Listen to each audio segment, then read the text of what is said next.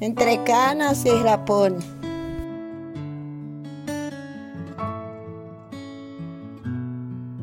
Amigos, buenas tardes.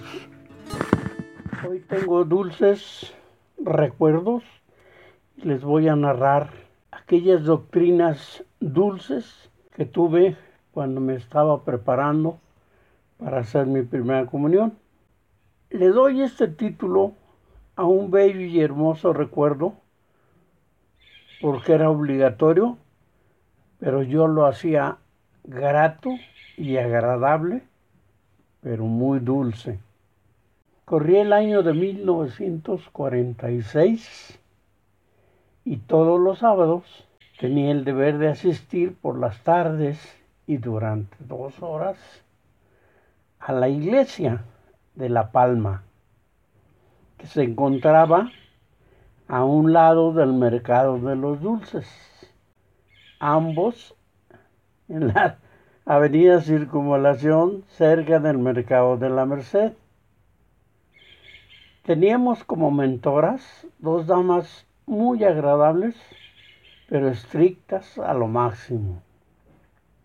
Siempre buscaba sentarme a un lado de ellas para que por el ángulo visual no me viesen sino solo el bulto adjunto al cuidar el resto de los compañeros. Previa al entrar al templo, pasaba y compraba dulces que acomodaba en una bolsa para poder tomarlos uno por uno.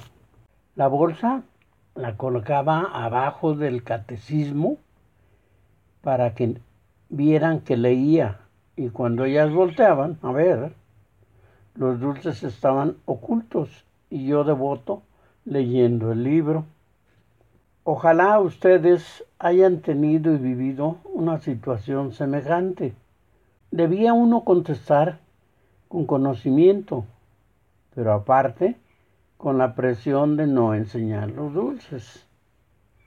Esto era para mí me daba la satisfacción intelectual del conocimiento adquirido, pero no con miedo y temor, sino edulcorado por la boca. Casi al final del ciclo de enseñanza, unas dos o tres semanas antes, mi maestra me descubrió y dio la orden que al terminar platicaríamos. Las dos catequistas comentaron y sentadas me pidieron les dijese cómo lo hacía. Y al terminar vieron a carcajadas y me felicitaron por no causarles desorden.